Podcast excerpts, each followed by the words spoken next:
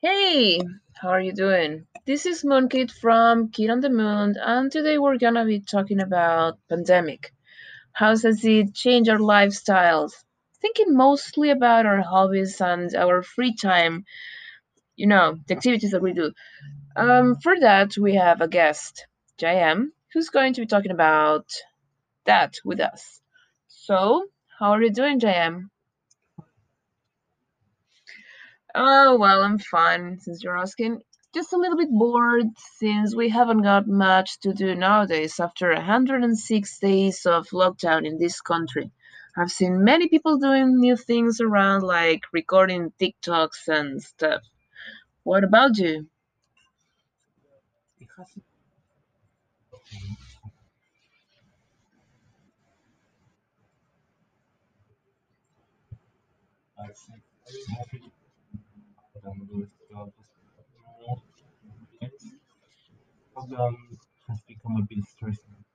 Oh, sorry to hear that, but I agree. For me, if you wonder, has been really stressing since I had to cope with my folks and as well. And they're kind of used to go out to meet their friends or even going for a run in the park. But well, talking about hobbies, have you tried doing, you know, something new while we were confined? the player. but uh, most of my free time from work, I practice guitar and piano. Since I'm recording um, some new material for my latest band uh, to be released hopefully this year. Hey, that sounds nice. Well, I must say that I have played Call of Duty 2. I've just got uh, Modern Warfare 2 and it's nice. Still, I think I need more practice.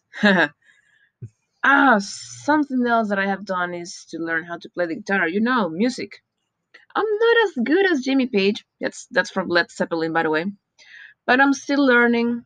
Hopefully, I will be able to play Brit, uh, Blitzkrieg Bop by the end of the month. You know. Oh, well, practicing. Yeah. Oh, by the way, have you noticed some odd things have happened along this time?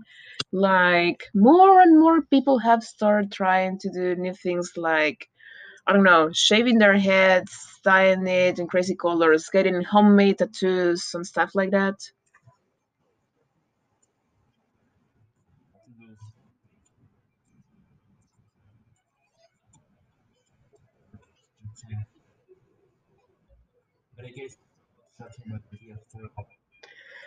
Well, indeed, me and my green hair say yes. Well, nowadays we have more free time to do silly things like trying out new stuff that we have never been play- um, able to try before.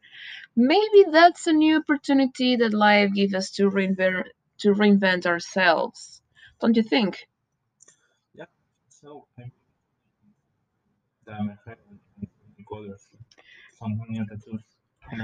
Ooh, that's, that sounds pretty nice. Well, this pandemic is actually giving us the chance to try new things, so go ahead. Tell us in the comments what are you up to.